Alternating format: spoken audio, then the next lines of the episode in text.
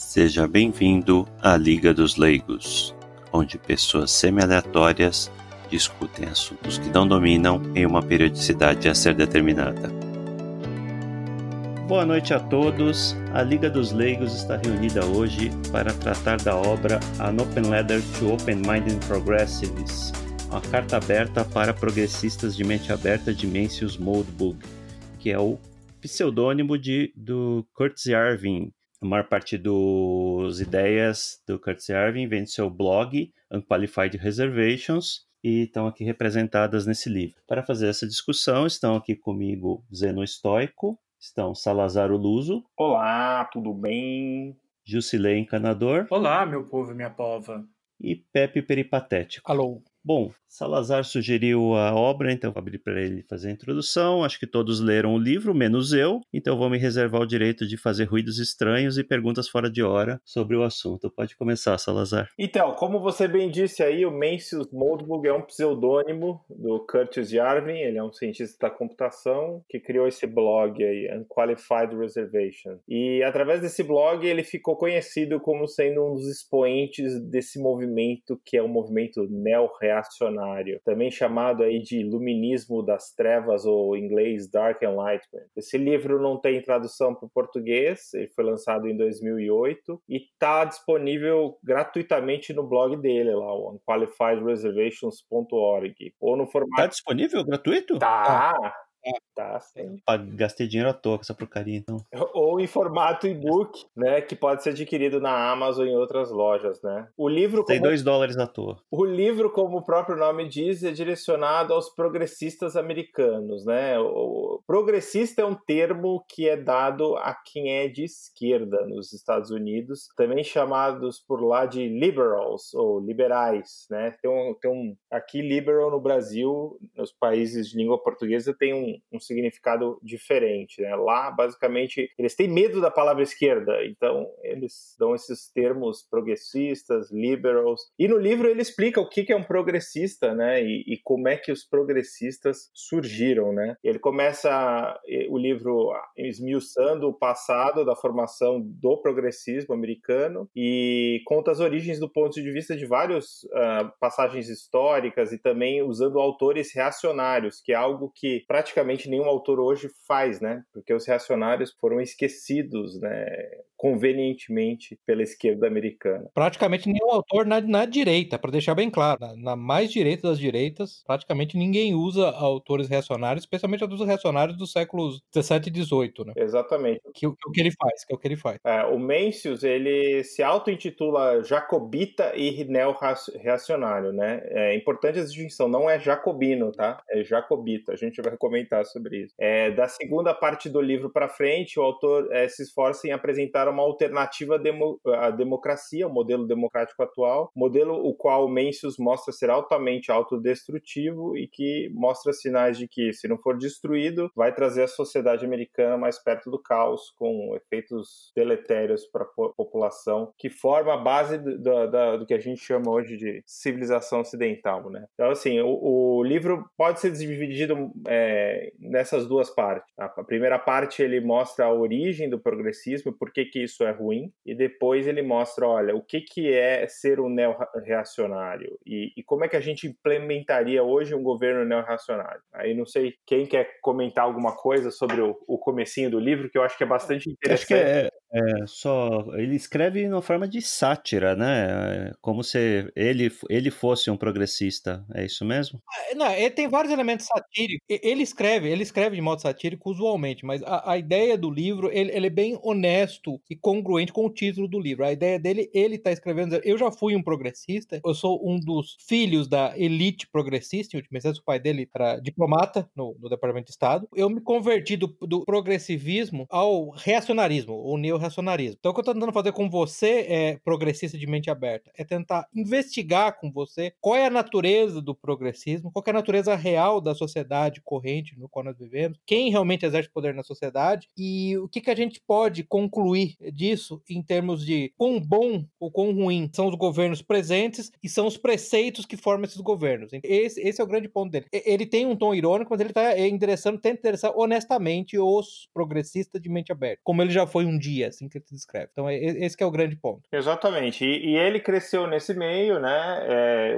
e os, os avós dele, inclusive, eram membros do Partido Comunista dos Estados Unidos, né? Então, assim, ele tem raízes aí que vão além do, da esquerda americana, né? Os avós deles eram, eram admiradores da União Soviética, né? Então, assim, é, ele conhece isso bem. Tipo Bernie Sanders? Tipo Bernie Sanders, sim. Tipo Bernie Sanders, exatamente. Ou é o caso Cortez, isso. Isso. Exatamente. Então, ele, ele, ele mostra isso no, no começo do livro, né? Ele vai examinar as origens do progressismo e vai mostrar para os progressistas que a ideia de progressismo que esse pessoal tem, né? É, de sendo um negócio que não tem nada a ver com religião, que é o, é o certo, correto para todos, que a gente está evoluindo a humanidade de um ponto A para um ponto B, uma espécie de, de utopia, é, não é bem assim, né? Ele começa mais ou menos assim o livro. É, acho que a esquerda se apodera das palavras de uma forma muito eficiente, né? O socialismo, que a gente conhece conhece hoje era originalmente chamado de socialismo científico, né? Para dar um verniz de, de, uma coisa estudada, né? Também que ia ter certas consequências predeterminadas. Sim, é exato, repetido no laboratório. E sobre esse poder do discurso, ele, ele se dedica boa parte do começo do livro, lá pelos capítulos 2, 3, 4, a falar de como a esquerda e os, os progressistas, os progressistas, melhor dizendo, têm ganhado sucessivamente, não, não, não tem dado espaço praticamente para uma vitória reacionária reacionária ou pelo menos conservadora ou algo do tipo, né? Que é um negócio que você fica em alerta, mas que é o que está acontecendo exatamente agora.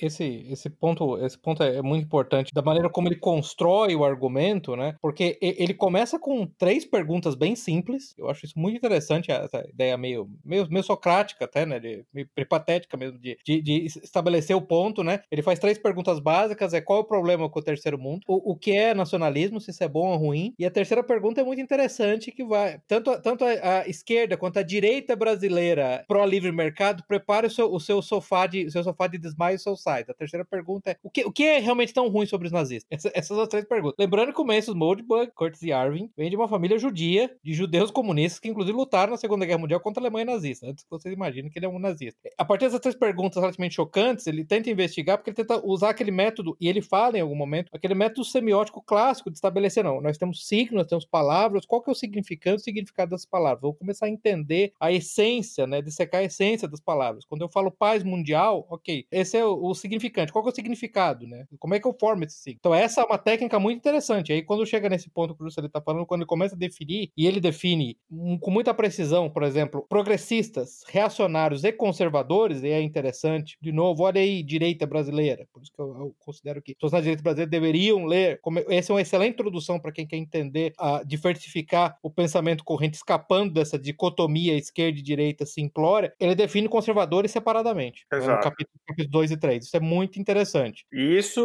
ele expõe, né, uma coisa que até vou falar, um termo clichê, né, que eu tinha que colocar com efeito de voz agora. Falsa dicotomia, né, que, que a esquerda, contrário da esquerda, são os conservadores, eles põem isso, né. É. Então, esse é um dos argumentos mais fortes, eu digo, do livro. É, o, o Zeno, você que não leu o livro, e, e, em, em certa medida, olha só que interessante a abordagem dele para um progressivamente aberto. Ele falou, ok, você assiste a CNN e você tá me dizendo que a Fox News é não só maligna, como errada sobre a natureza do universo. Se eu for falar com um conservador, o conservador só assiste a Fox Ele vai dizer que a CNN é maligna e errada sobre o universo. E se as duas forem malignas e erradas sobre o universo? Obviamente, as duas não podem ser corretas e boas na sua compreensão da realidade do universo. Mas não podem as duas ser ruins? Essa hipótese, essa hipótese não existe e é assim que ele começa, entendeu? Quando eu falei para mim da pergunta que é mais chocante é o que é tão ruim sobre os nazistas, é, é, ele tá tentando provocar o, o, o leitor, porque a, a, pergunta básica é: não, os nazistas mataram milhões. Falo, não, não, peraí. Stalin matou mais gente. E, e, os Estados Unidos se aliaram a Stalin, não só aliaram na Segunda Guerra, como deram metade da Europa para Stalin final da guerra. Então esse não pode ser argumento. Simplesmente matar pessoas não pode ser argumento. O que é realmente o problema? Então é interessante como ele vai tentando dissecar esses aspectos, as respostas fáceis, que na verdade são, são, são é, hoje em dia, né?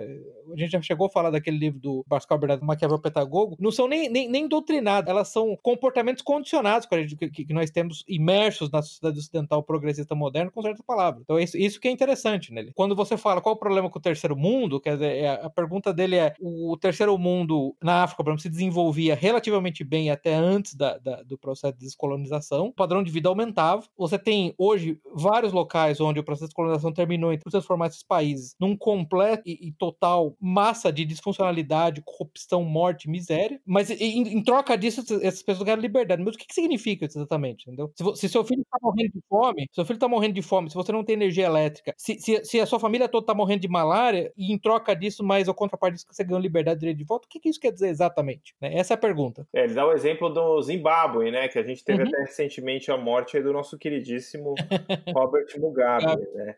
Então, assim, ao acabar com, com a colonização, é, que foi, foi um feito que ele faz questão de mostrar documentos, que foi algo que foi. A gestação disso foi, foi dentro da, da academia americana, né? Desse movimento de independência, né? De libertação nacional, como os comunistas gostam de colocar também, né? Isso, isso. Então, a academia americana apoiou quase unanimemente as, esses movimentos de independência, né? Gerou um problema muito grande é, ao colocar um cara como o Mugabe, né? Tá gerando até hoje, né? Com essas crises de migração aí para Europa. É, e, e, você veja que é interessante, porque eu tô falando que ele tá usando de novo o processo de dissecação do, do, do dissecamento do cinto básico das palavras, porque ele fala, você vai pegar o caso do Zimbábue, uma declaração multilateral de independência. Ele falou, o que, que significa uma declaração multilateral de independência? Que quando você declara, quando os Estados Unidos declararam independência na Inglaterra, não houve um acordo entre múltiplas partes que concluíram que devia ter independência. Declararam independência e começaram uma guerra, e foi assim que, se, que a independência aconteceu. Quando a sua independência depende da chancela de um monte de órgãos oficiais, é possível que não se, que o termo independência não significa exatamente a, a definição dicionarial da palavra, né?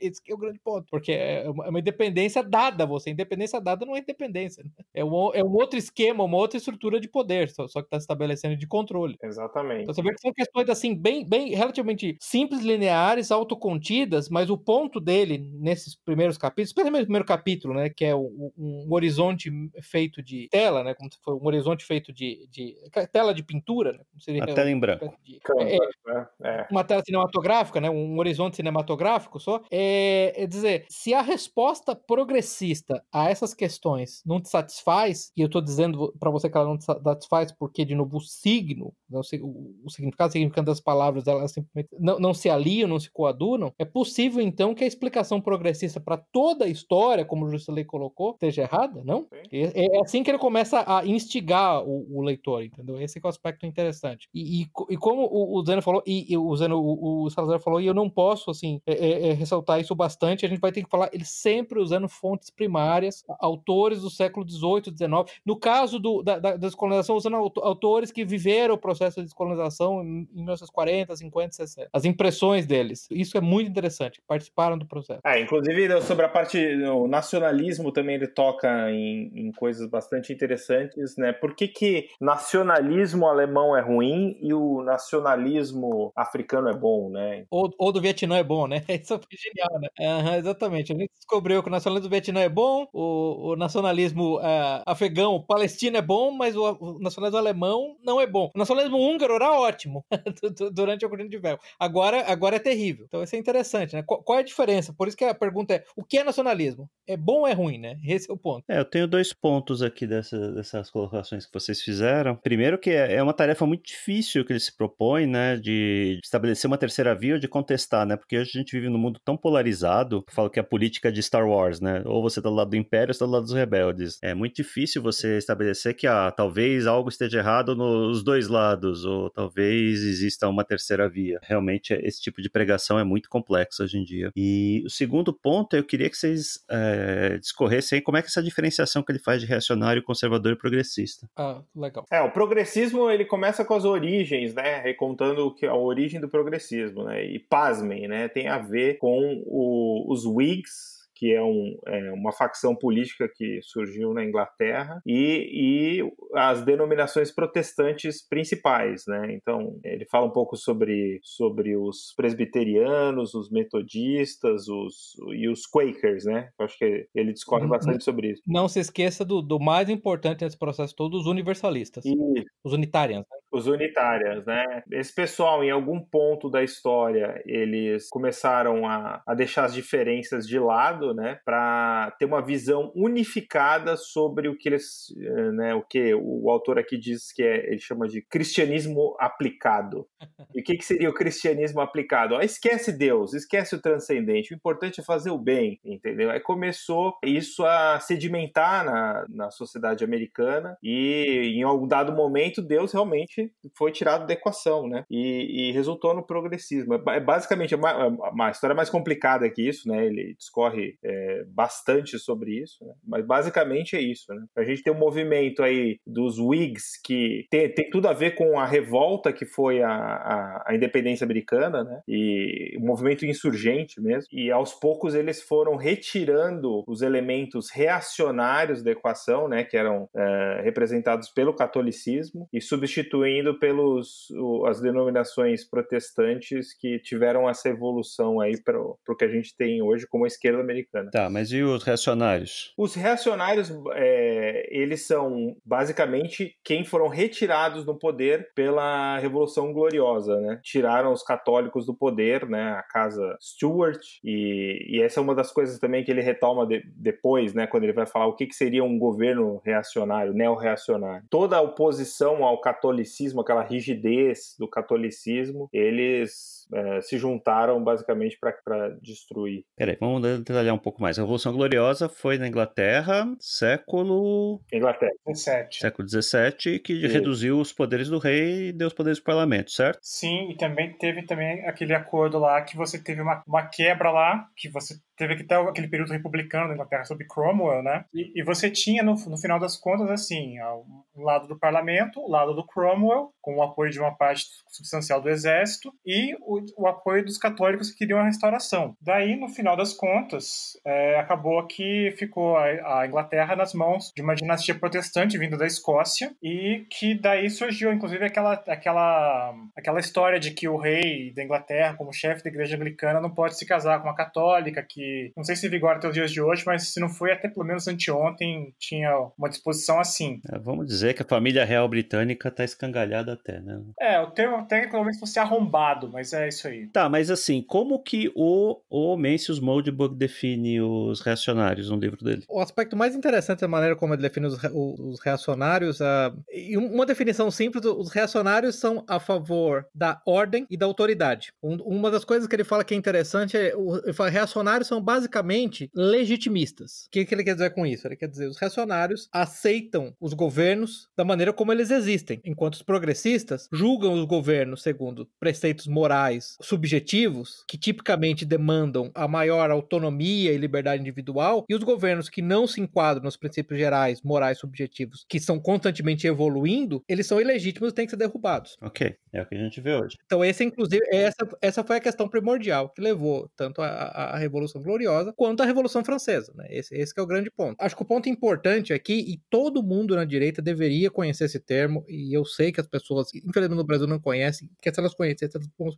que elas estão infectadas por essa, eu considero isso uma distorção mental, voltando no ponto do Salazar, que é o que a gente chama de Whig View of History, né? Essa, é, que é essa ideia da, da visão da história segundo a perspectiva Whig, porque a ideia da perspectiva Whig, voltando nesse ponto, é que a, a, a história da humanidade, ela vai numa progressão do passado passado para o futuro, no qual ela vai passando por um processo no qual mais liberdade, mais iluminismo, mais iluminação vem, até que se culmina com as formas modernas de democracia liberal e, e, e eventualmente é monarquia constitucional e democracia liberal, democracia de massa, né? Esse é o ponto primordial. Quando você percebe, você percebe que praticamente não existe no Brasil isso é verdade, nos Estados Unidos também é, é menos verdade, mas no Brasil não existe ninguém que não adote uma maneira de estar esquerda ou direita essa, essa, essa visão Whig da história, né? A, a ideia é que ele dá um exemplo excelente do reino da, da Sicília, como ele era bem administrado antes da unificação italiana, como ele foi, na verdade, destruído durante a unificação, mas ele foi destruído porque, segundo essa visão Whig da história, a dinastia Bourbon governava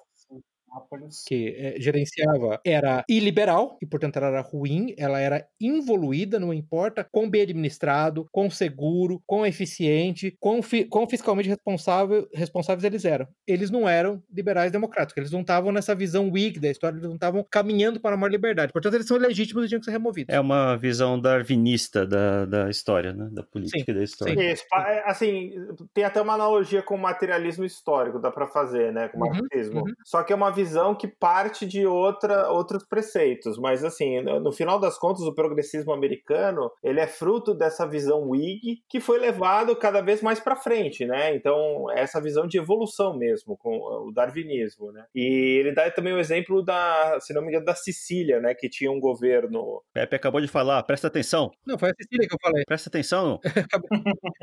eu acabei de falar da Sicília, pô. Os Borbone na Sicília. Ah, é verdade. Sim, eles foram removidos. Foram removidos pelos britânicos, tá? Foram removidos pelos britânicos. Mas é que é muito importante esse, esse, esse, esse ponto, quando o Salazar começou a falar de como ele identifica o progressivismo com, na verdade, o, cristianismo, porque, ou, ou, melhor dizendo, o progressivismo como a heresia do cristianismo, porque esse é exatamente o ponto que, que o Eric Vogelin é, é, fez no Science, Politics and Gnosticism, e que o Lavo de Carvalho faz na, na, quando ele escreve a, a, a, a, mente revolucionária, que a ideia básica né, é, é que é um movimento que começou, particularmente na Europa, no século XIII, começou, começou com Joaquim de Fiore e outros místicos, na verdade, a ideia básica é que nós vamos trazer o paraíso na Terra, porque a gente desistiu de esperar a segunda vinda de Cristo, e a gente vai criar o paraíso na Terra agora, dentro da história. Ele não vai ser fora da história com a segunda vinda de Cristo. Vamos criar agora. E por isso que essa progressão é importante, né? Eu me lembro, eu acho que foi o próprio Joaquim de Fiore, que é o místico é, é, italiano, que ele chegou a falar algo do tipo: a história se divide em três fases. Até a vinda de Cristo foi a, a, a idade do pai, a, a vinda de Cristo foi a idade do filho, e agora que nós estamos descobrindo essa paraíso na Terra, essa, essa nova idade vai se chamar da idade do Espírito, da idade do Espírito Santo, onde a, todas as instituições vão acabar, inclusive as igrejas e os estados, todos os homens vão viver hermanamente nesse plano, hum, nesse planeta. Sou familiar. E, e para dar um outro exemplo dessa evolução histórica, é, pois é, pra, mas do século XIII, tá? Século XIII e XIV. Para dar um outro exemplo é, é, dessa evolução histórica, é o próprio Hegel, né? Que dizia que a, a, história da humanidade ela se divide em três fases, né? E as três fases, na verdade, é, são, são de expansão da liberdade. Na primeira fase, do despotismo oriental, né? Da, das cidades-estado e, e, e, dos impérios babilônicos, só, o, só, só, só o rei Deus era livre. Daí, da, na, até a Idade Média, só a nobreza era livre. E agora é uma idade onde todos são livres. Você vê que interessante que volta no tema da Whig Story, da, da, da história Whig, que, que é, é, é, a progressão é para mais liberdade e mais iluminação, né?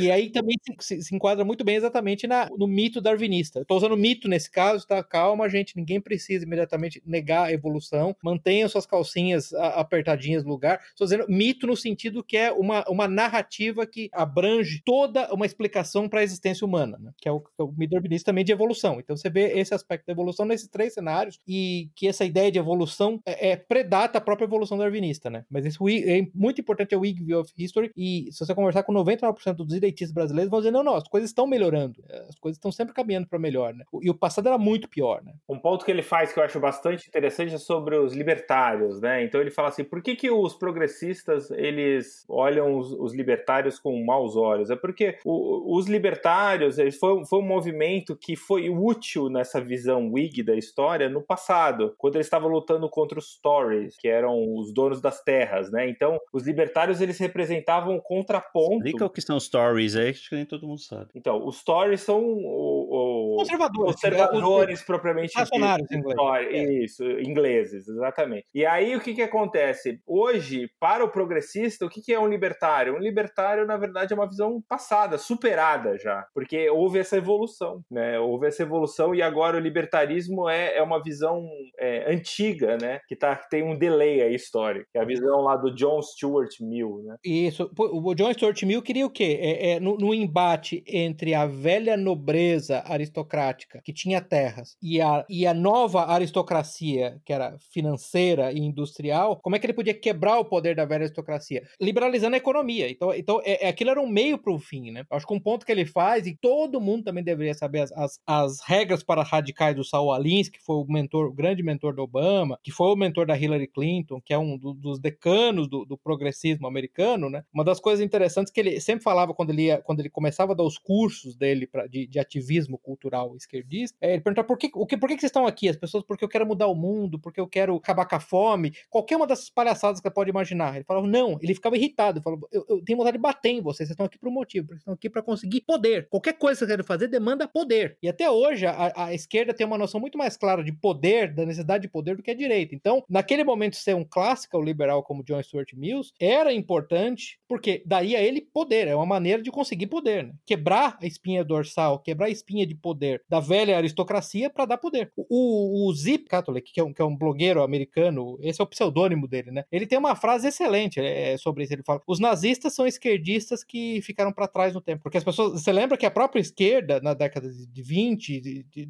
20 e 30, foram bastante simpáticas a, a, vários aspectos do nazismo. O Hitler foi, chegou a ser eleito o homem do ano pela Time. Né? Só que eles ficaram para trás, né? os objetivos mudaram. Mas, a, o, desculpa, os métodos mudaram, mas o objetivo continua sendo o mesmo. A gente não vai fazer um episódio se o nazismo é de esquerda, que ninguém tem mais saco para isso. Tá? Eu, não, eu não tenho saco para isso, eu acho uma, uma, uma, tremenda tolice do, do Morgan Stanley, gasta um tempo enorme com isso, até porque eu diria que eu acho que o, o ponto do texto do, do Mão de Bug é exatamente esse, é você é de esquerda, ou seja, você é progressivo, você, progressista ou você é de direita, você é conservador? Nenhum dos dois, eu sou reacionário, né? O, o, o, Bonald, que escreve naquele excelente blog é, Orthosphere, que é um blog, blog de, de tradicionalistas e neo-reacionários, ele tem uma frase ótima para isso, né? Ele fala, entre a esquerda, que são os jacobinos, olha só, não jacobitas como o Salazar falou, o Salazar vai, vai depois explica jacobitas, entre a esquerda, que são jacobinos da Revolução Francesa, e a direita, que são girondinos da, da Revolução Francesa, eu sou um Bourbon restauracionista, portanto eu sou reacionário.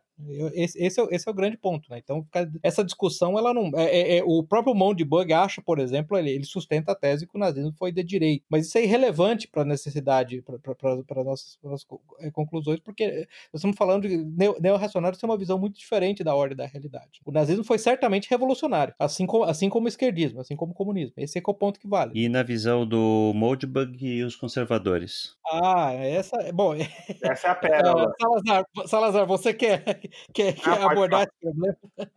Pode falar, mas basicamente, assim, é, para falar isso, a gente tem que terminar um pouco a discussão aí do, do progressismo, né? Então, como é que o progressismo evoluiu, né? É, chegou um dado momento, né, depois da Guerra Civil Americana, que se estabeleceu uma democracia uh, representativa, né? E em que ficou claro para essa visão Whig aí, esse, esse pessoal que não acreditava que o poder é, poderia ser exercício do, pelo povo, e até com razão, né, porque foi um período aí bem complicado depois na história dos Estados Unidos. Foi guerra civil ou guerra de independência? Guerra civil, século XIX. Não, guerra civil. Aí já é depois da guerra civil. Isso. Depois da guerra civil, eles, eles falaram assim: ó, a gente vai ter que fazer uma coisa diferente aqui. A gente vai ter que tirar o poder político, é, por incrível que pareça, do, do, dos próprios políticos, né, da democracia, e transplantar ele para pessoas que vão poder é, implementar políticas públicas que possam ser o que a gente acredita ser o melhor, né? baseado não, não em critérios políticos, mas em critérios que, que ele até fala que seriam científicos. Né? Mas aí volta a questão do Jusilei, que o Jusilei mencionou o socialismo científico. A ideia da democracia moderna é uma democracia científica, né? com políticas públicas científicas, com a ciência da sociologia, por exemplo. Exato. Aí o, o que acontece? Quando esse poder político migrou, ele migrou para as universidades americanas, né? que Harvard, Yale, né? E aí a, a política pública engoliu o, a, a, política americana é, desde então, né? E esse, essa ideia de ter dois partidos, né? O partido que ele chama no livro o partido interno, que seria o Partido Democrata, que é mais próximo dessa, dessa elite intelectual que está nas universidades, e aí você tem um partido que é o partido externo, que serve de contraponto, né? Que é o Partido Republicano, que seriam mais tradicionalistas, mas que estão ali até para reforçar o avanço do, do, do, partido interno e dos seus burocratas que estão lá no, no governo, né? São os, os servidores públicos, civis, e, e, a imprensa, que a imprensa é o que vai, vai é, agir para manufaturar esse consenso em cima da população, né? Ou seja, o esquema que ele mostra é a universidade pensa e o, o que, que tem que ser feito, digamos, em termos de política pública, a imprensa checa com a população e fabrica ali um consenso com a população de que aquilo é bom. E os, os políticos, eles é, implementam aquilo. É basicamente isso. E o, e o Partido Republicano, ele tá ali para fazer o, o, a troca de poder, né? Onde vão avançar até algumas questões que não, que ele chama de é, esse poder das universidades Ele, ele chama de catedral, é, que vai contrapor algumas coisas da catedral, mas vai reforçar todo o resto, que é o que é importante para a catedral. Então, por exemplo, ele dá o um exemplo até do Reagan é, e na Inglaterra da Thatcher, que apesar de eles é, enfrentarem alguma resistência em vários pontos, por exemplo, a Thatcher em economia, né, a Thatcher ajudou a reforçar vários pontos que são é, defendidos pela esquerda, outros pontos. Então, existe essa, essa falsa ideia de que o, os governos de direita, né, os conservadores, eles têm domínio do poder. Não, o poder ele continua sempre dentro do que ele chama de catedral, né, que é o poder dentro das universidades, que é o que fabrica a, as políticas públicas. Você vê isso claramente no governo do Trump, a dificuldade que ele tem para fazer as coisas mais simples. No governo Bolsonaro também, né? Sim. né? No governo Bolsonaro. Governo Jair.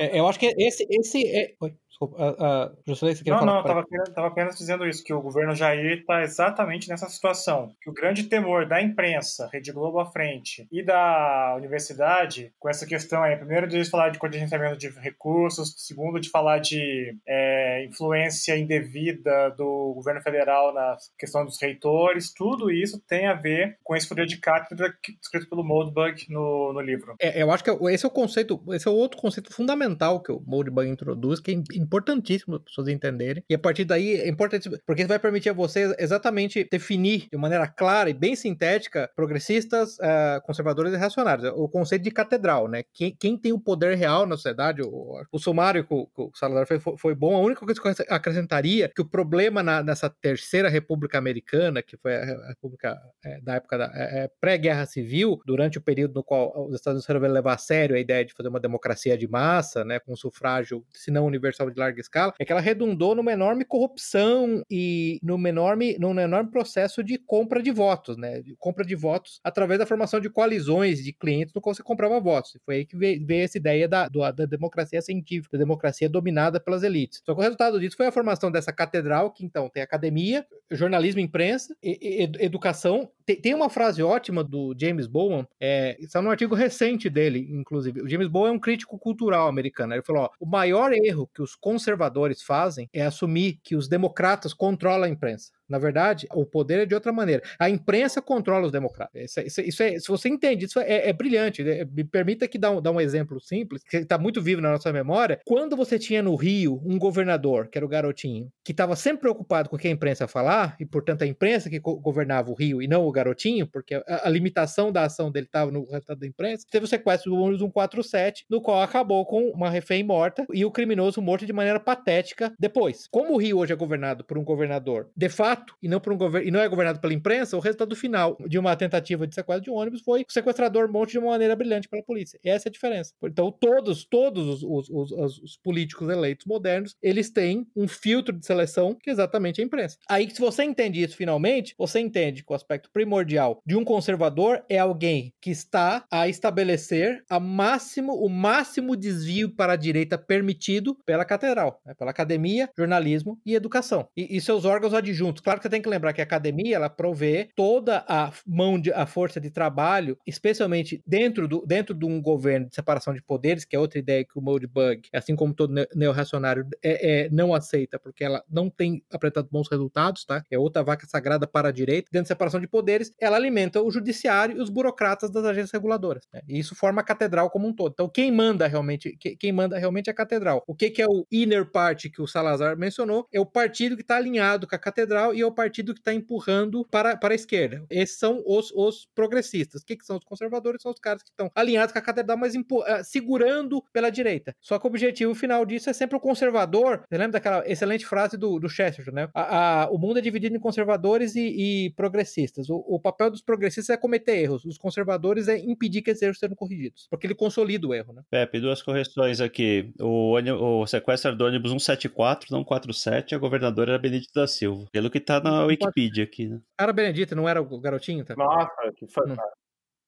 Não, não. Eu, eu, achei que era o garotinho, tudo bem. É 147? 174. Oh, tá, ok. Bom, enfim, é, é, qualquer governador antes do Witzel, basicamente, era, um, é, é era, era, era, era, era basicamente um, um, um, puppet da imprensa. Então, Concordo. o resultado continua sendo o mesmo. E essa política pública, ela não é só para os Estados Unidos, tá? É para o mundo inteiro. Então, é, é, todo, todos os, os estados que os Estados Unidos acaba, de alguma Bombardeando? maneira, intervindo, intervindo, vamos a palavra intervenção, acabam virando clientes dessa catedral, né? Sim, claro. Então. O, o, o, o Salazar, o Moldbug tem uma frase ótima num dos outros livros dele. Eu, eu acho que é. Eu acho agora que é o, o Sun Altman is not a blighter idiot, mas eu não tô lembrando se é exatamente esse, no qual ele falava: só existem quatro países soberanos no mundo: a Rússia, China, China Coreia do Norte e a comunidade internacional.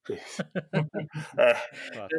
Ele tira muito sarro no livro desse termo comunidade internacional. Que porra é. que é essa comunidade internacional? É os nossos amigos da catedral. A, a catedral, a catedral na ONU, né? A catedral da ONU, né? É basicamente é, isso. uma né? coisa me chama a atenção nessa discussão, porque esse, esse, essa abordagem não é exclusividade da esquerda, né? Do, na direita a gente tem os, os malditos positivistas que também acham que tudo, para tudo dar certo basta colocar as pessoas certas, as pessoas que entendem o melhor do assunto na posição certa e tudo vai dar certo. E é uma outra versão desse, desse tipo de abordagem. Sim, abrir entre aspas científica, né? Mas é por isso que eu faço questão. Eu acho que eu, eu, vai ser o terceiro podcast onde eu menciono aquele famoso texto do Prof. Prof é o pseudônimo do, de, de, um dos autores do Orthosphere, que de novo é um blog que eu recomendo, é uma e-magazine que eu recomendo, que é a narrativa contra a modernidade. Né? A modernidade é um problema. Qual é a solução? A solução para o problema é política, é só eleger as pessoas certas. Esse basicamente é, é, é, a esquerda, a esquerda inteira vai dizer a modernidade não é um problema. A direita, 99% da direita vai dizer, ah,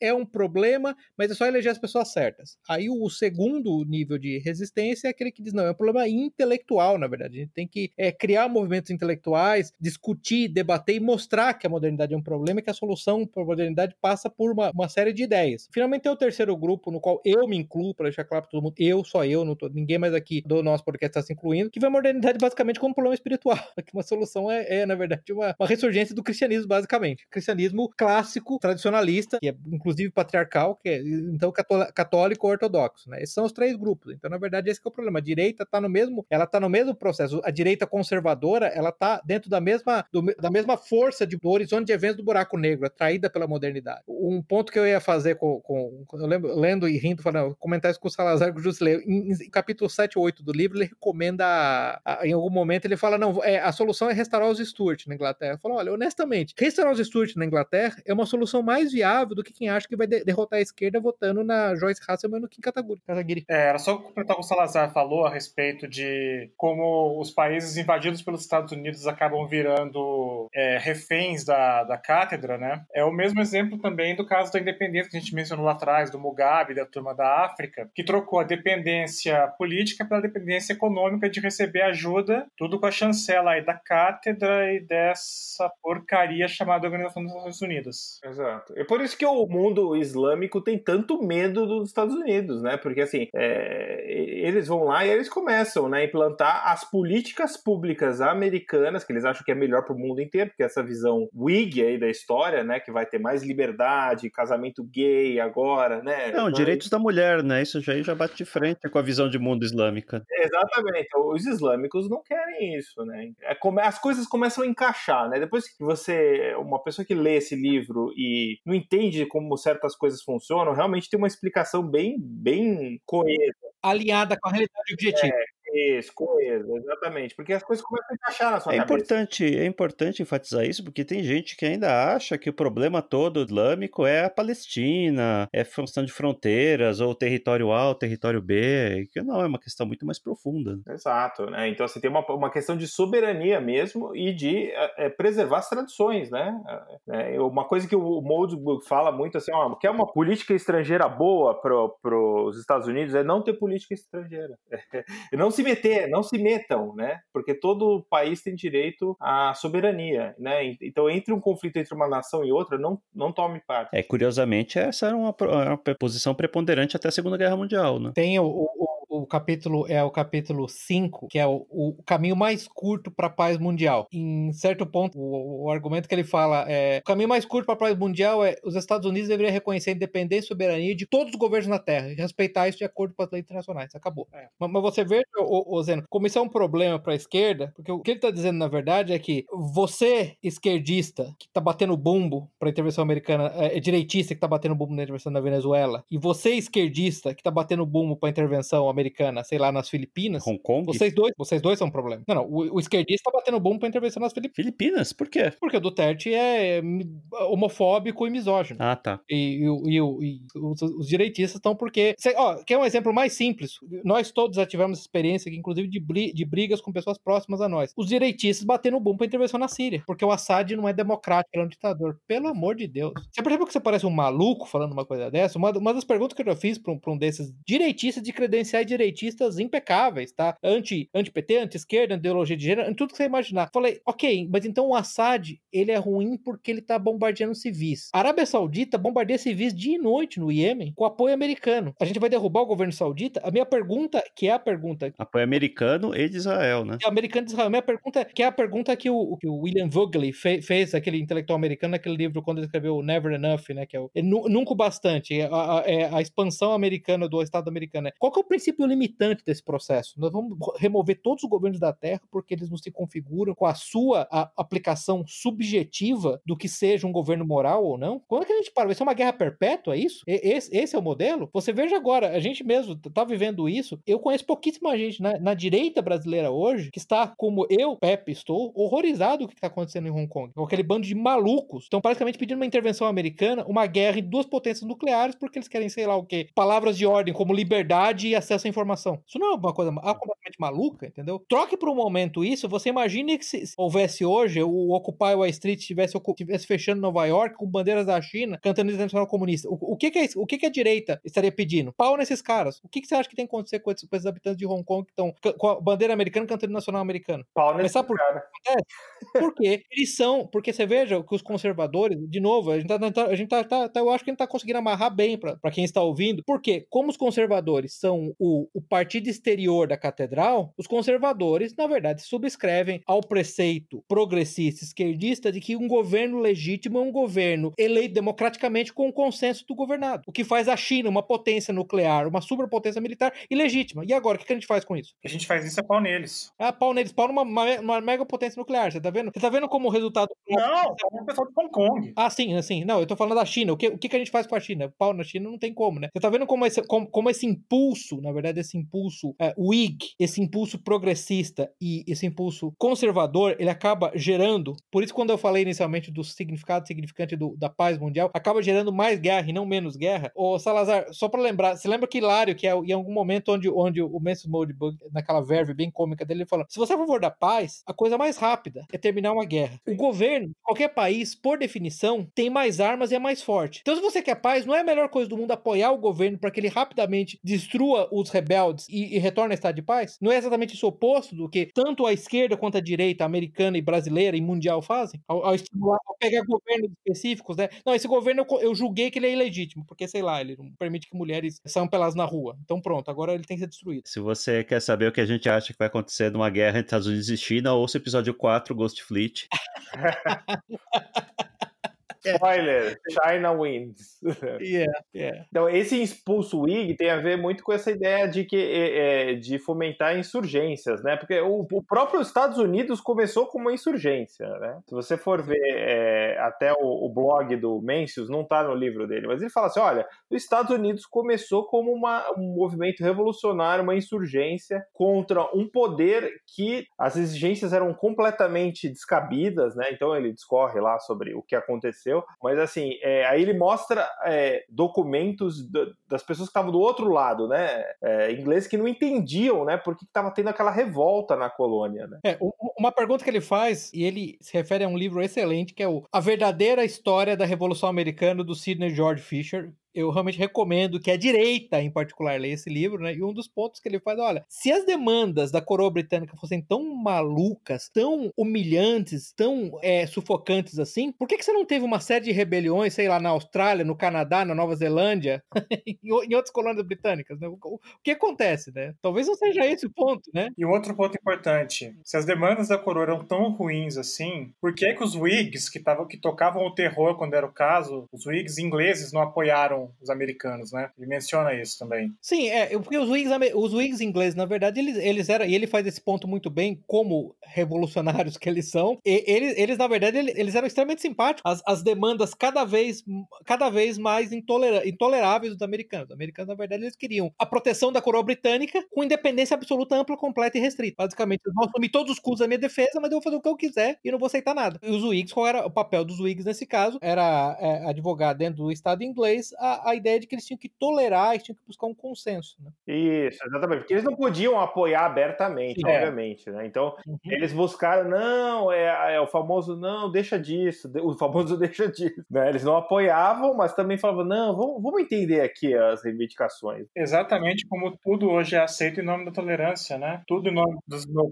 Exatamente. É, é, é uma tática, né? É uma tática de, em vez de eu apoiar abertamente, eu vou é, fomentar aqui, eu vou enfraquecer o argumento contrário. Enfim, o ponto é que entre a esquerda e a direita, para ficar nos termos ingleses lá, Whigs e Tories, a diferença entre rebelião e revolução é a simpatia política do momento que você tem para com aquele grupo em particular. Um ponto, assim, uma coisa que me, me atraiu particularmente para o reacionarismo, neo-reacionarismo, para essas, essas bandas mais obscuras da, do espectro ideológico, foi exatamente Falou, vem cá, deixa eu entender. Isso, isso desde, desde quando comecei a aprender inglês, eu comecei a, a Revolução Americana foi legal, legítima e perfeita. Foi espetacular.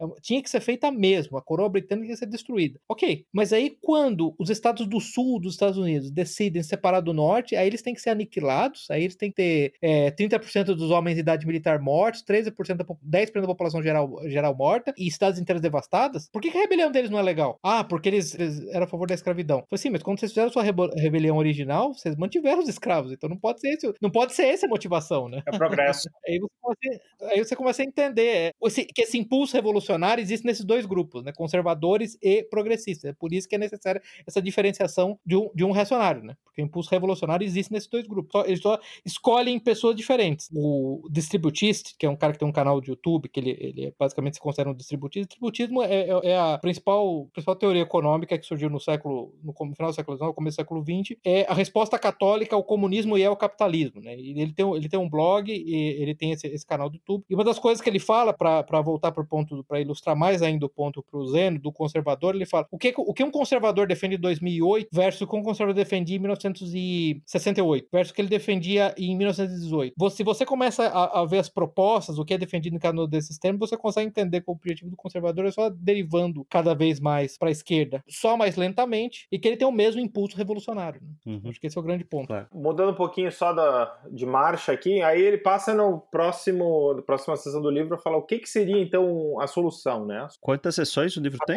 O livro tem vários capítulos, não tem sessões, mas você pode. São 14 capítulos. É, isso. É, a primeira parte do livro ele se concentra mais em mostrar o que é o progressivismo, qual é a relação com o conservadorismo, é mais uh, mostrar a história, né? De até onde. Por que estamos aqui, né? Nesse ponto. E aí a segunda parte é o que fazer. E sim, antes que você entre no, no que fazer, eu, eu, só fiz aqui umas notas dos termos que eu achava importante. Então a gente falou da catedral, que é, que é um termo fundamental. Né? Do, do, do, você falou que ia falar dos Jacobitas, e eu, acho que uma outra coisa que é importante, nos primeiros capítulos que ele definiu, ele fez uma taxonomia de governos, só para falar rapidinho disso, que é muito importante, né? Ele falou que ele começou por um governo tipo 3, ele falou um governo tipo 3 é o, é o que o Karl Popper definiria como uma sociedade aberta, né? No tipo 3, basicamente, a livre expressão de ideias, as ideias competem num, num livre mercado e, e, as melhores ideias podem, podem se estabelecer, né? Ele falou, o governo não controla a opinião pública e nem é controlado por isso. É, esse é o tipo 3, né? O, o, tipo, daí ele vai para o tipo 1, que é o oposto diametral do tipo 3, é uma sociedade onde o governo controla a opinião pública, daí dois exemplos clássicos seriam realmente o mundo comunista, né? A Coreia do Norte, a Rússia stalinista, mas eu, eu, não, eu não tenho problema nenhum em, em dizer que, por exemplo, você pode considerar a Europa medieval um modelo muito próximo do tipo 1, porque a, a Igreja Católica determinava o discurso aceitável, perfeitamente válido, não tem problema nenhum, aliás, eu não tenho, não tenho problema nenhum com isso. Bela e moral, como diria o,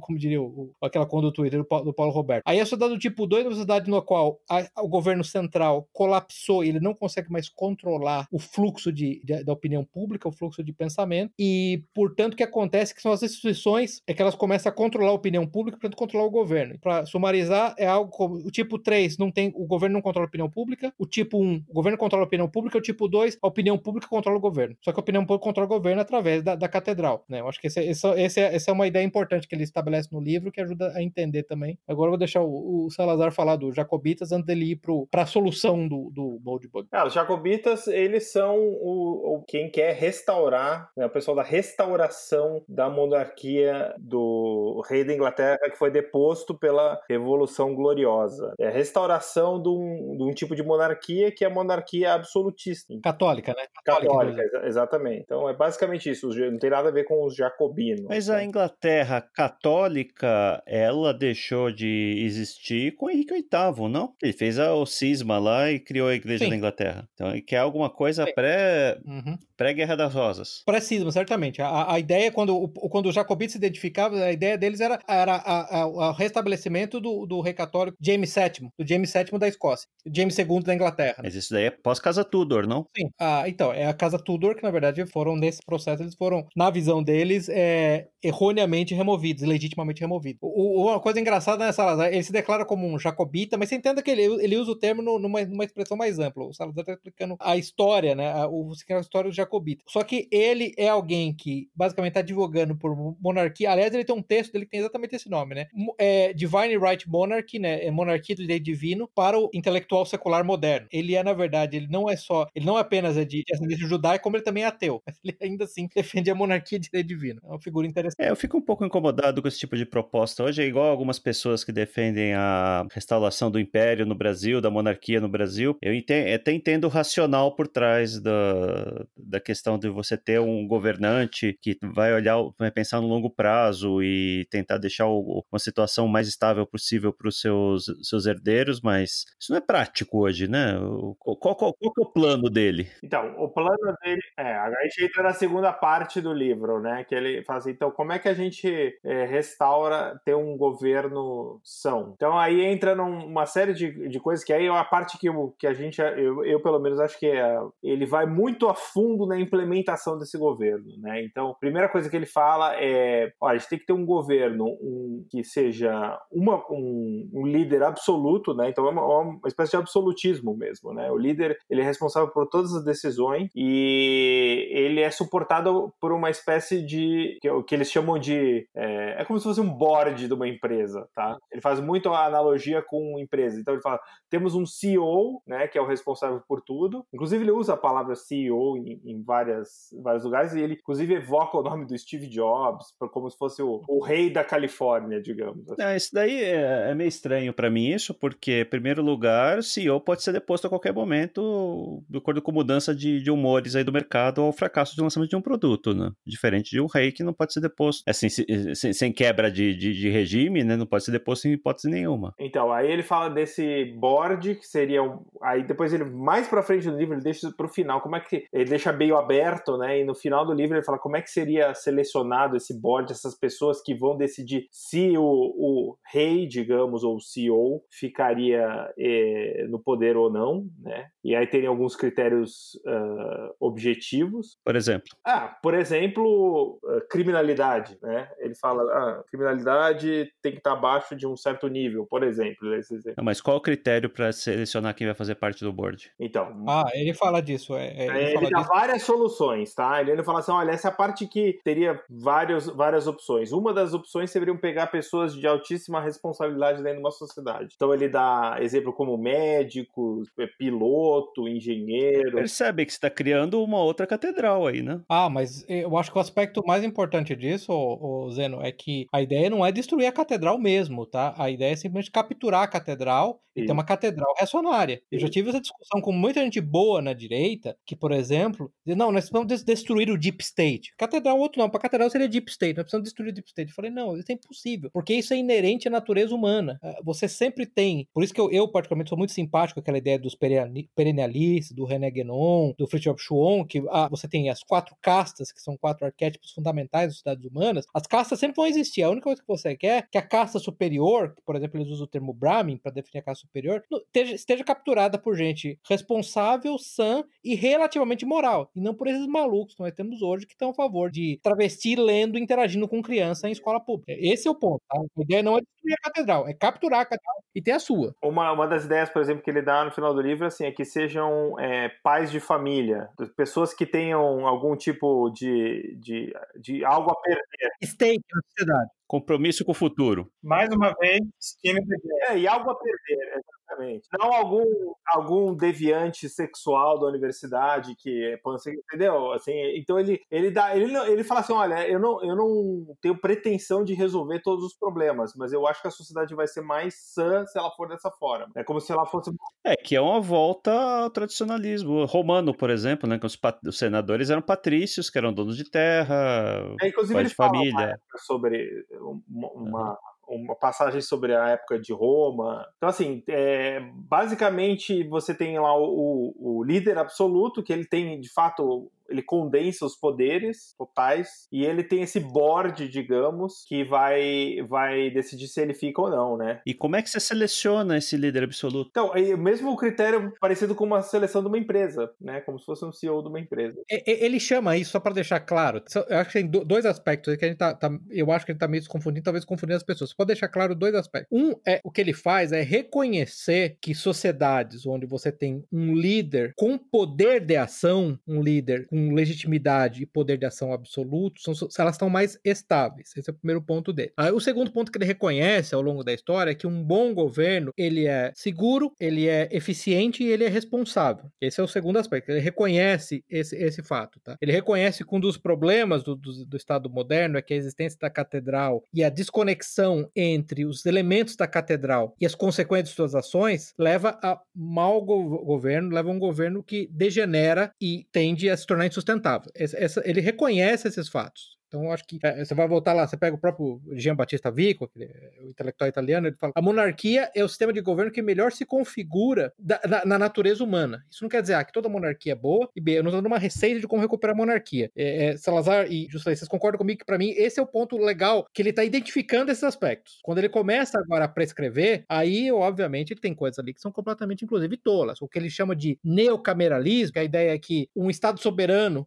não é diferente de uma corporação, e que, na verdade, um Estado é uma corporação que tem um território e, portanto, você pode avaliar quão seguro, eficiente e responsável é o governo daquele território, verificando, por exemplo, qual que é o valor das, agora usar, usar o termo em senso mais amplo, das ações daquele território. Aquele território, a qualidade de vida daquele território subiu, aquele território tem uma balança comercial boa, aquele território tem um índice de natalidade bom, aquele território tem uma, uma taxa de criminalidade baixa. E aí que ele vem com esse, a ideia dele do neocameralismo, ele está tentando eliminar um dos problemas inerentes à, à, monarquia, que são as variações biológicas. Sabe qual é o problema disso? O problema desse tipo de abordagem é o mesmo daquela, daquele clichê da ficção científica da supercorporação que governa o mundo. Né? As corporações é, são avessas ao prejuízo, sempre vão estar tá evitando algum entrar em algum tipo de ação que vá, vá trazer algum prejuízo para os donos ou para os shareholders. E governos, frequentemente, têm que tomar, entrar em empreitadas que são inerentemente prejudiciais né? Por exemplo, um, uma corporação nunca iria conduzir uma guerra que ela não vendesse instantaneamente. O, o, se os Estados Unidos fossem uma corporação, por exemplo, nunca ia invadir o Iraque ou o Vietnã ou se envolver em um monte de aventuras militares. É, é, é, é um excelente ponto em favor dele, mas tudo bem. Esse ponto é ótimo para ele, então. Então, excelente. Não é só esse ponto. Ele, inclusive, fala do eventual problema do, da caridade, né? É, obviamente que, ah, eu diria, do ponto de vista tradicionalista, até católico mesmo, a caridade tem que ser muito mais uma empreitada pessoal do que uma empreitada do Estado de qualquer modo. Né? Resolve. Mas você percebe que aí que ele tenta amarrar com o que o Salazar está falando do neocameralismo é quem é que tem poder, quem é que participa do processo decisório na sociedade, ou quem pelo menos tem o poder final de remoção. Porque você falou dos reis, você concorda que em última instância todo rei pode ser removido uma, por uma rebelião. Sim. Ele não pode ser legitimamente removido, mas ele pode ser removido por uma rebelião. A, aliás, eu diria que esse é um, é um, é ponto, se não me engano foi a Regina Pernod que fez, eu não lembro qual, qual historiador que fez, que ser rei na Europa medieval era um trabalho muito sim, perigoso, sim. né? Tinha taxa de fatalidade altíssima de ser rei. Então não era porque o rei tem, o Jusilei começou a falar de mim, cortou ele, mas tem skin in the game, né? Então se ele fizer cagada, muita cagada, ele vai perder literalmente a cabeça, né? Então o que ele tenta resolver com isso é que o modelo no qual você pode remover o, o neo-rei, nesse caso, é através do, do poder de veto do grupo de pessoas na cidade que tem stake, que tem essa interesse na sociedade. Portanto, são proprietários de terras.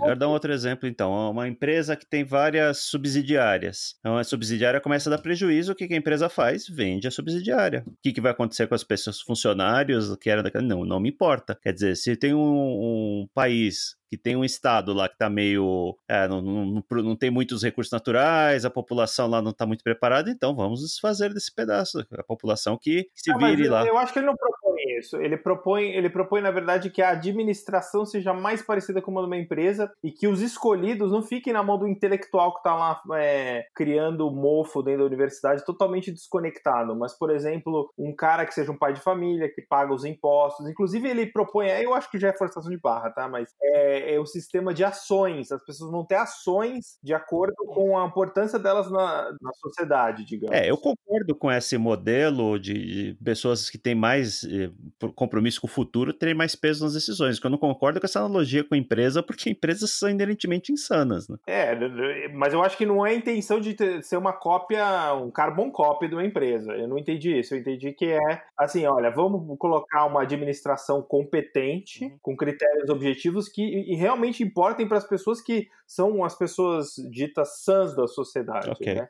São pessoas que têm skin in the game, é, médico, pai de família, e não o cara que fica bebendo né, no, na praça o dia inteiro. Né? Esse cara, por exemplo, ele até teria shares na sociedade, mas seria um mínimo. Mas menos, né? É, isso. Não, não, é apenas para dizer, quando você falou que uma empresa talvez nunca iniciasse uma guerra que ela não pudesse ganhar, eu fiquei me perguntando aqui com meus botões se a Lockheed Martin ou outra assim não teria a, a onda de, a, de fazer isso. Mas, mas, mas Jusilei, eu estava prestes a responder a pergunta, a objeção do, do Zeno, e, e, eu acho que vale para o mesmo ponto. O problema das empresas modernas, o problema da Lockheed é que a Lockheed não tem skin in the game porque ela é protegida das consequências hum. das más ações dela. Assim como é o Google. Não se esqueça que as empresas são protegidas. Elas são protegidas por uma série de conjuntos governamentais. A Lockheed pode fazer a cagada que ela quiser, ela sempre Sim. vai ter contrato do governo. Então você fala que as empresas são insanas, e as empresas modernas são insanas, elas são insanas em grande parte porque nós vivemos nessa, nessa mistura pseudo, pseudo-privada, no qual, através, na verdade, da influência da catedral, de um monte de intelectuais também isolados das consequências das suas ações, o governo ajuda as empresas a desperdiçarem dinheiro sem sofrerem consequências. Entendo. Especialmente se elas, são, se elas têm acima, acima de um certo tamanho. É, bailout, né? Para ficar um exemplo claro, é o, a, a Gillette, né? Quantos bilhões ela perdeu naquela Oito. campanha cretina dela? Então, o que aconteceu? Os conservadores estão dizendo, tá vendo quem lacra no lucro? Puta, como eu detesto essa formulação. Eu falei, não, seus idiotas, essa é uma demonstração de poder, poder total e absoluto. Olha a vitória da esquerda aí. Que eles estão dizendo, nós podemos perder 8 bilhões para financiar a aceitação de pervertidos transgênero e ainda assim a gente tá aqui, tá? É o contrário. As empresas não são sãs porque elas não estão, elas não estão na situação que pelo menos o, o Moldbug e outros historiadores identificam. Elas não estão, elas não têm um governo seguro, eficiente e responsável porque elas não sofrem consequências. Ele chega a falar exatamente, ele falou, o, o bom do modelo neocameralista ou, ou, de algo parecido com isso é que as pessoas vão sofrer consequências, né? As pessoas que cometem erros vão sofrer consequências. É. E você lembra que eu fui uma das, eu sou uma das poucas vozes ainda na, na, na direita brasileira. Já tivemos essa discussão. Eu sou contra a intervenção na Venezuela por um motivo simples. Os venezuelanos votaram naquele maluco incompetente cretino do, do, do Maduro. Eu não vou agora usar soldados de tesouro brasileiro. Do Chaves antes dele, né? E do Chaves antes dele. Eu não vou usar agora soldados, tesouro, sangue de soldados e tesouro brasileiro para fazer uma espécie de bailout para esses caras. Eu não vou. Vocês votarem que vocês quiseram. Não vou, os argentinos não vão votar no maluco agora? É o mesmo, é o mesmo problema. Não, o problema principal da intervenção na Venezuela nem é esse. O problema é onde acaba, né? Sim, é, é qual é o princípio O país está tão é destruído. Não é simplesmente derrubar derrubar o governo e colocar outro, né? E aí? Você se torna corresponsável das, das decisões que o sucessor tomar. O povo venezuelano tem que ter. Eu tô dando ele skin the game, ele tem que ser responsável pela besteira que ele fez. Lamento muito. Meu coração está com eles. Eu acho terrível, cara, crianças passando fome, mas vocês votaram para isso, né? Você tem que entender quando vocês, vocês, tomar essa decisão, né? O que, eu posso fazer? Entendeu? Então, esse, esse para mim que é o ponto primordial. Não, não, não é, de novo, mas por favor, identifique. Eu acho que esse é o ponto.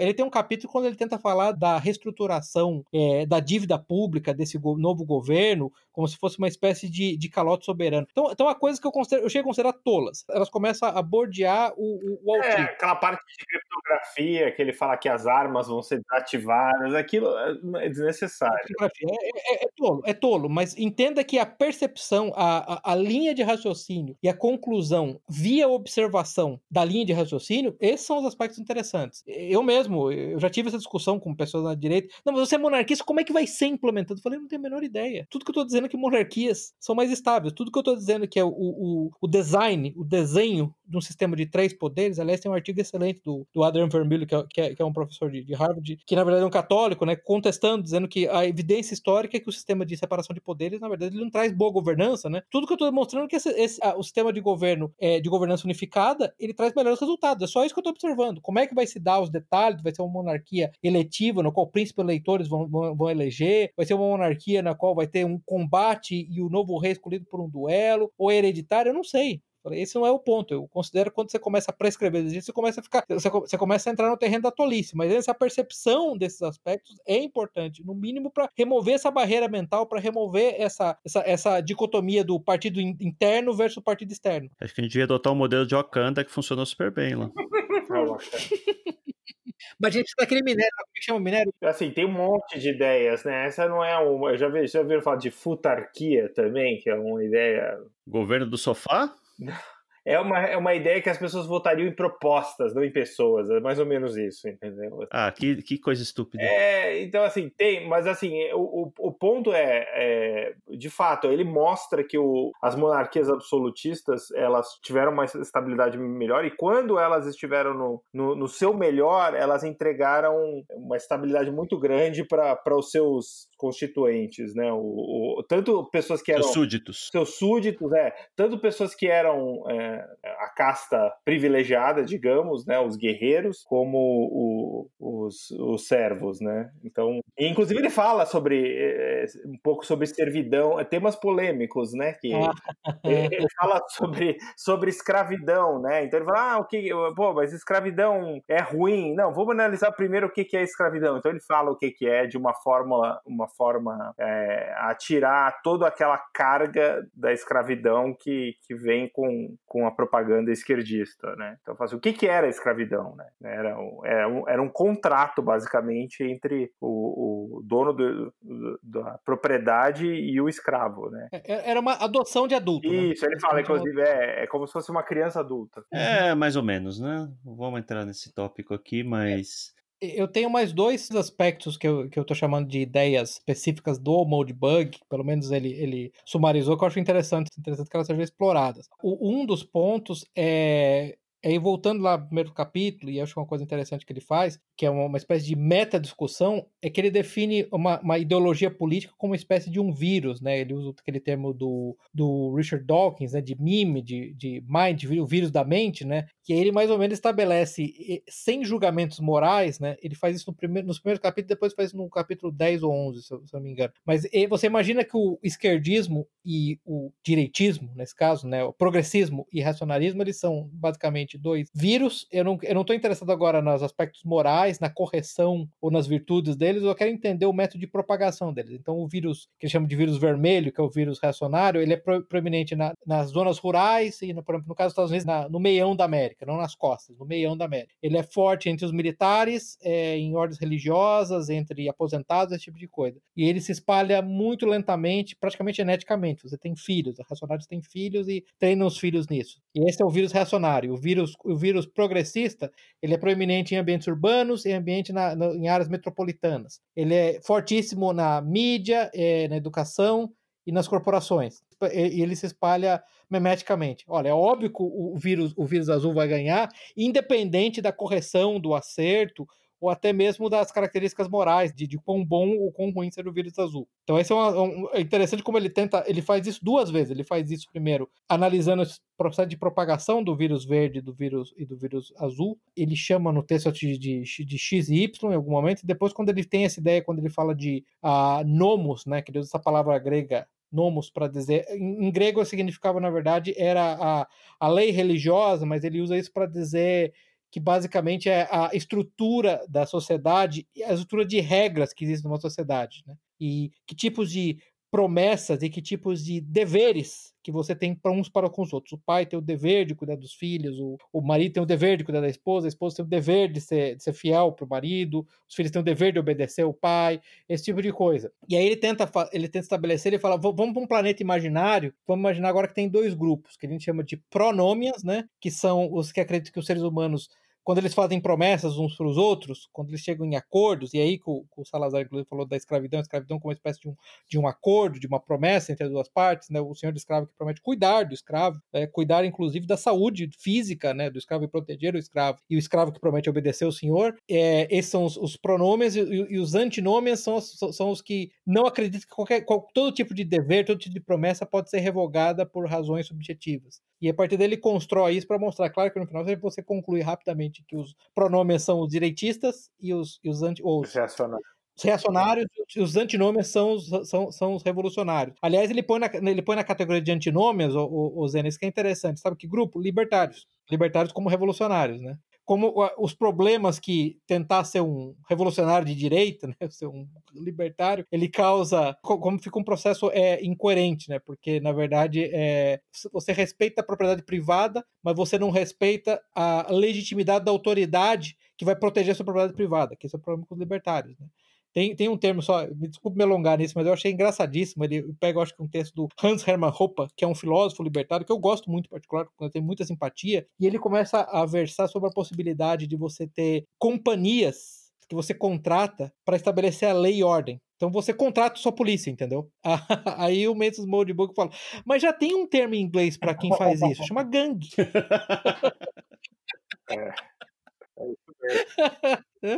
o nome disso é gangue, entendeu? Então, é, são, são essas as duas. As duas uh, uh, e eu acho que a terceira última coisa que eu tinha para falar, que ele faz, a gente já falou disso no primeiro episódio, já falou disso. Ele separa bem a diferença entre, entre o progresso tecnológico e a qualidade do governo. Né? Aquela ideia que tem tecnologias sociais tecnologias mecânicas. Então é verdade, se, a, a visão Whig da história ela é, em certa medida, co condizente com o progresso científico-tecnológico mas não com progresso social e de qualidade do governo. É, inclusive ele faz uma, um exercício mental, olha, remove todo o progresso tecnológico, né? E, e, e deixa só o progresso dito social as coisas pioraram ou melhoraram? Você vai ver que pioraram, né? E, e, ele faz o reverso, né, o Salazar, porque ele fala: imagina que eu volto pro, pro governo americano do século de, de, de 1908 e dou a ele as tecnologias de gerenciamento correntes, né? Ele chega a brincar, fala: se eu pegar os Estados Unidos de 1908 e transplantar para o século 21, a minha avaliação é que em 10 anos eles seriam a maior potência industrial do mundo, mas assim de longe, passariam a China rapidamente. Sim. Assim, é um exercício que é mental que eu acho bastante interessante, porque as pessoas, de fato, a gente já falou isso também, né, em outros episódios, confundem, né, progresso tecnológico com progresso social. Acho que, que, que inclusive, socialmente a gente está muito avançado e, enfim, e é quando você vai ver o resultado, de fato, estatísticas e, e coisas uh, desse tipo, né, crime, né, está numa situação muito pior, né. É, mesmo felicidade das pessoas, né, que a gente falou no episódio anterior. Não. Ele dá um exemplo da mulher que foi né, estuprada em 2007, aí ele fala assim, olha, foi um capitão americano, exército americano no Iraque, estuprou a mulher tal, aí no final ele fala assim, é, então, eu menti, não foi isso, foi em Nova York e foi um negro é, o negro. negro. Imagina que uhum. você não ouviu essa história porque é um negro. Se fosse um capitão, com certeza é. teria ouvido. Teria livros e filmes é. sobre isso, né? Livros e filmes sobre isso. E, e, e, um ponto interessante que ele faz, e você veja que, de novo, a gente já, já viu isso com conservadores, com direitistas brasileiros. A própria ideia que a aceitação homossexual, por exemplo, é um progresso social. Isso é, isso é, assim, não tem base nenhuma histórica, né? O Olavo de Carvalho tem um artigo ótimo, acho que é 2007, 2008, chamado 100 anos de pedofilia, onde ele mostra que, na verdade, perto do fim do colapso de várias civilizações como a, greco, a grega, a romana, ou até mesmo a persa, a aceitação de do, não só do homossexual, quanto da pedofilia era normal, né? Então a ideia é que isso é algo novo na história, nunca antes na história os homossexuais foram tão bem aceitos, é completamente inconsistente com a realidade. Né? Na verdade, o que aconteceu é que, é que é a regressão, a repressão sexual, como bem colocou o Jay Wanning lá no, no no livro dele sobre a sociedade, ela permitiu que a alta tecnologia, a alta civilização aparecesse. O que agora acontece é que uma prática sexual altamente danosa à saúde, como, como a prática homossexual, por exemplo, ela, ela se permite ser feita e tolerada, e as pessoas que, a, que as praticam usam hoje a medicina moderna, a tecnologia médica moderna, para sobreviver mais tempo, é só isso. Mas essas duas, esses dois eixos da tecnologia social, que era a repressão, a repressão ao homossexualismo e a tecnologia mecânica ou tecnologia material, que são medicamentos para tratar as doenças oriundas da prática homossexual constante, elas são ortogonais, né? elas, não tão, elas não têm relação. E uma mascara a outra, na verdade. Né? O exemplo, a criminalidade aumentou, mas o número de assassinatos diminuiu. Eu falei, por quê? Diminuiu porque hoje você tem métodos mais eficientes de, numa sala de emergência, proteger alguém, que, eh, salvar a vida de alguém que, foi, que, que levou um tiro, levou uma facada. Mas a criminalidade aumentou. Né? É porque é alguém que então, em outros tempos ter, teria um ferimento fatal, né? hoje sobrevive, sei lá, décadas no, com suporte.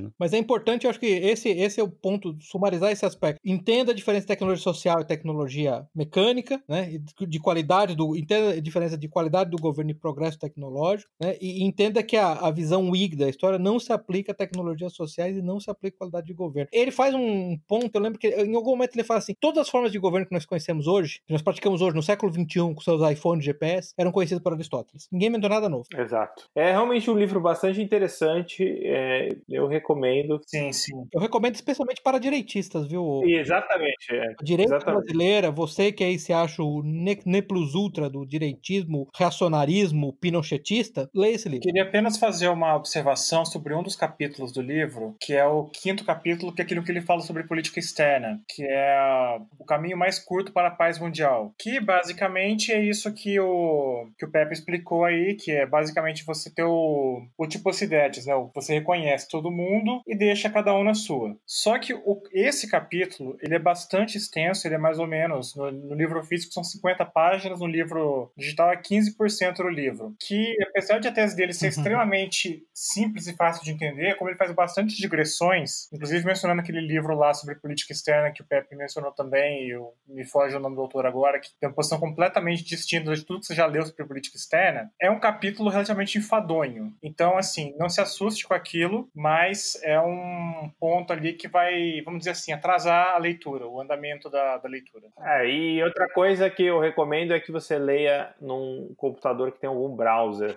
porque ele tem muitos links para vídeos, para outros artigos, que é, dificulta. Se você está lendo, por exemplo, num Kindle ou em algum lugar que não tem um browser, você não vai perder todos os links, né? Ele tem link então, até pro Tropa de Elite. Tem, tem bastante link mesmo. É sério, é sério. Por quê? Por que isso? Porque foi publicado originalmente no blog deles, tem um motivo, né? E é um livro de 2008, então Tropa de Elite na época era o grande filme da, do Brasil. Terceiro mundo. Sim, eu acho que uma coisa também importante, já que nós estamos falando de observações sobre a forma do livro, ele tem uma série de referências bastante obscuras. Eu, recomendo que a pessoa que começou a ler, entender, não se, não se desencoraje por conta, de, por conta dessas referências. Eu até recomendo, no caso, leia uma vez, passe uma vez pelo livro e volte depois para ver as referências. As referências são muito boas, mas muitas delas são extremamente obscuras e longas, tá? São textos em inglês arcaico, por exemplo, bastante difíceis de digerir, mas é, eu recomendo que isso não seja o motivo para desencorajar. Continue no, no, na, nessa linha de raciocínio dele, continue a entender as ideias e não se importe se você imediatamente vir uma referência e, e ela, te for, ela te for completamente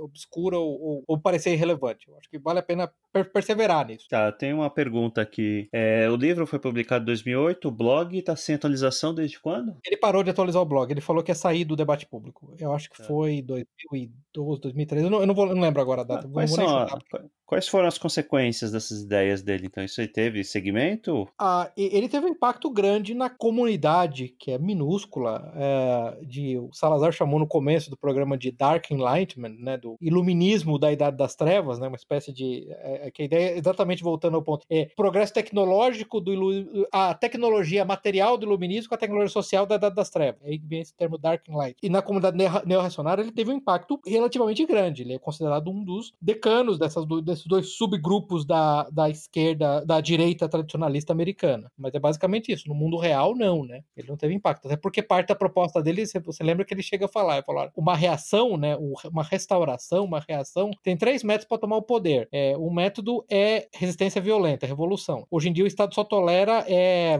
esquerdistas fazendo isso, né? Só, to, só tolera antifas batendo nas pessoas. Não, não tolera direitistas que façam a mesma coisa. É outro método que é o método granciano de entrar para as instituições. O problema é quando você vai para as instituições, para academia e, e para a imprensa, você acaba se corrompendo, você não corrompe eles. E o terceiro método, que é fabiano, que seria uma espécie de marcha democrática, que é abrir um partido, começar a votar nas pessoas, não funciona porque a dinâmica do partido exterior e partido interior vai capturar você, né? Então, na verdade, por isso que não deve ser exemplo prático, porque os exemplos práticos que ele dá para voltar no ponto do Salazar são é, vamos fazer o Steve Jobs CEO da Califórnia com poderes limitados. É, que ele chama de Steve Forne. Steve Forne, é. eu não sei exatamente como vai acontecer. Ele chega a falar, eu não sei se você lembra, chega a falar uma coisa que é, chega a ser boba até. Não, uma das, uma das ideias que pode funcionar é um golpe militar, mas como eu não conheço nada sobre militares, eu não vou, eu não vou dar minha ideia aqui. Outra ideia é um golpe civil, que eu estou chamando de um, de, de um demo coup, um demo, um demo golpe. A gente junta a gente o bastante, recruta as pessoas, sei lá, pela internet, a gente vai lá e demanda que o governo caia e que um, um líder máximo seja instalado. É, é, Inglaterra, ah, desculpa, Venezuela, Hong Kong e o Irã mostraram que isso não funciona, né? É, é. Então, por isso que eu entendo que sua pergunta era qual é o impacto prático. O impacto prático é nenhum. Não só prático, assim, se, se alguém segue as ideias dele. Mas intelectual foi grande. Foi grande. O impacto intelectual pode ser na, na, na neo-raça. Esses termos, ele catedral, o, o, próprio uso de Brad Pill, né, para indicar a direita e não a esquerda, o neocameralismo, as três teorias do governo, governo tipo 1, governo tipo 2, tipo 3, o nomos, a ideia, a maneira como ele usa, todas as ideias foram bem, foram bem... bem aceitas, assim. Hoje a reactosfera, vamos colocar assim, né, na, sendo, sendo, sendo citado e seguido até hoje. Ele é um dos pais intelectuais desses caras. Eu posso dizer para você que eu, eu ah, para mim o impacto foi grande. Ele solidificou essa ideia de que é, ele solidificou essa ideia de que a democracia realmente está em trouble, né? Tá assim como não, que a democracia não funciona, que a democracia é inerentemente um método é. de gerenciamento da opinião pública pela, pela catedral. É, e eu acho que escancarou essa ideia da catedral ter dado esse nome é boa porque escancarou de que realmente são os donos do poder, né? Nos Estados Unidos. Unidos. Então, assim, ah, de, de, certa forma, acho que não foi ele que inventou isso, né? Que, ah, que a universidade tem um poder, influência. Outros autores provavelmente já escreveram sobre isso. Mas ter dado um nome é, ajuda, né? Uhum. A solidificar, né? A galvanizar, digamos assim. É importante. Ele não é um Aristóteles, ele não é um Eric Fugger, ele não é um Olavo de Carvalho, ele não é um pensador original. O, o grande ponto foi como ele, como ele sumarizou e ele deu nomes que se prestam à transmissão uhum. via memes, desses nomes todos. Catedral e Nomos, eu acho que esse é o ponto. Red Pill, esse, esse é um ponto relevante, por isso que ele tem um impacto importante. Ele é um excelente, além dele ser um bom escritor, ele é um excelente sumarizador. É, eu tô perguntando porque aqui na, no artigo dele na Wikipedia, do Curtis Yarvin, associa ele com alt-right, né, que não quer dizer absolutamente nada, que até o, o Ben Shapiro já foi considerado guru da alt-right, né? Ah, Candace, Candace Owens, que é, é aquela direitista negra americana, que é uma é. supremacista branca, né? É. é, é assim, qual que foi o... Pra ele, pessoalmente, acho que custou muito, porque ele é um cara do Silicon Valley, né? Onde todos são progressistas. Então, eu acho que ele, ele não é persona não grata hoje lá. Ele mora em São Francisco, mas. Ele abandonou o pseudônimo por vontade própria ou ele foi doxed? Então, se eu me lembro bem, Salazar, me corrija se estiver errado, ele hum. foi doxed. Eu acho que ele foi doxed também, sim. É. Isso explica muita coisa, né? Uhum. Porque ele, de repente ele desapareceu, uhum. decidiu sair do debate público. Né? Sim, é um, ca um cara que, que faz alguma defesa de escravidão, né? Porque assim, não é, não é fácil, né? É, é, um tema super complicado, né? E ele faz, olha, existe, existe uma lógica atrás da, da, da escravidão, e aí ele mostra isso, né? No, nesse livro ele fala um pouco, e, e, ele fala coisas desagradáveis, né? Sobre a África. Pelo que vocês estão falando, eu acho que ele está defendendo mais é a servidão, não escravidão, né? É tipo, sei lá, o tipo de modelo que era Sim. praticado na, na Europa feudal, que não é exatamente a, a, escravidão das plantations nos Estados Unidos, né? É um pouco dif é diferente em, em vários aspectos. Sim, não, ele tá, ele tá, falando de uma forma, ele fala de uma forma abstrata, tá, sobre uhum. isso, né? Ele não tá falando, olha, bota os negros lá no plantation de jeito nenhum, ele não fala isso. Aliás, ele é um cara pró-gay, né? Ele fala, olha, sou a favor casamento gay, eu sou ateu. Então, assim, não é um cara ra radical. Não é. Ele só não acredita mais em democracia, só isso. Ele, acha que não... ele é alguém intelectualmente curioso. É. Inclusive, é interessante esse ponto que ele fala: olha, você veja só, hoje, no século XXI, homofobia é um crime. Eu acho isso um desenvolvimento, um desenvolvimento é, moral positivo, mas eu não deixo de ficar impressionado com a capacidade de controle da catedral de pegar algo que por dois mil anos de, de civilização ocidental foi considerado impróprio para se mencionar em público e transformar isso na verdade universal oficial pela qual você é punido se você divergir dela. Você entendeu? Que ele, é, ele é, basicamente é um cara intelectualmente curioso. Ele fala, uma instituição que tem poder para fazer isso tem poder para fazer tudo, né? E esse é o ponto curioso. E assim, né? O, o, o ponto é, ele foi ostracizado do Silicon Valley, para variar, né? A gente nunca viu isso acontecendo. Imagina, imagina. Você vê que o Kant Bot é um cara que não foi doxed ainda, mas morre de medo, morre de medo, né? Ele, ele já falou, né? Eu já vi uns, uns podcasts que ele participou e falou, cara, muita, muita gente querendo dox me, né? Uhum. E aí, você vai contra a catedral você nunca mais vai trabalhar, né? Basicamente, você perde a capacidade de sustentar sua família. Simples assim, entendeu? Por isso que aquela ideia tola que você tem na, na parte da esquerda brasileira, Danilo Gentili e afins, e sem CPF, sem, sem opinião, ela sempre só funciona se você for uma celebridade com colchão financeiro. Se você não for, você tem que se defender no estado onipotente e disposto a te destruir porque você, aos olhos dele, imoral, né? Sim, as pessoas divulgam esse tipo de prática com a maior cara de pau, né? Vi no Twitter essa semana, quando eu vejo alguém que eu, não, que eu discordo ou que defende política de direita, eu vou lá no LinkedIn dele vou, vou azucrinar lá o empregador dele. Sim, não vem, não vem nenhum problema nisso. Agora, agora eu não sei o que fazer aqui, peraí. Então, até o próximo episódio. Qual que é o próximo episódio? A gente pode falar qual que é o próximo episódio. É, mas eu prefiro não. Vai que acontece alguma coisa aí, a gente tem que inverter a publicação. Vai que não é, vai que a gente é preso depois é. desse episódio. É, exatamente. Vai que a gente é doxa de preso. Então tá bom, é, das boas noite. noites, né? Então, boa noite. Não, pera aí, deixa eu organizar o negócio. Em ordem. Não é assim não, cara. Tem, tem uma hierarquia, pô. Tudo bem, pessoal, encerramos aqui o episódio. Os links para as obras do Mencius Moldbug e Kurtz Yarvin vão estar disponíveis nas notas do episódio. Nos despedimos aqui, eu, Zeno Estoico, Salazar. Até o próximo episódio. Jusilei. Até a próxima, meu povo minha pova. E Pepe. Até a próxima, gente. Obrigado, pessoal. Agradecemos a audiência. Até a próxima. Encerramos aqui nosso episódio de hoje. Links para os livros, filmes e artigos citados durante a discussão estão no site e nas notas do episódio. Assine o feed no site para ser informado automaticamente quando novos episódios estiverem disponíveis. Agradecemos a audiência. Roteiro, produção e edição pela Liga dos Leigos. Música de abertura e encerramento por Hook Sound. Fact-checking por basicamente ninguém.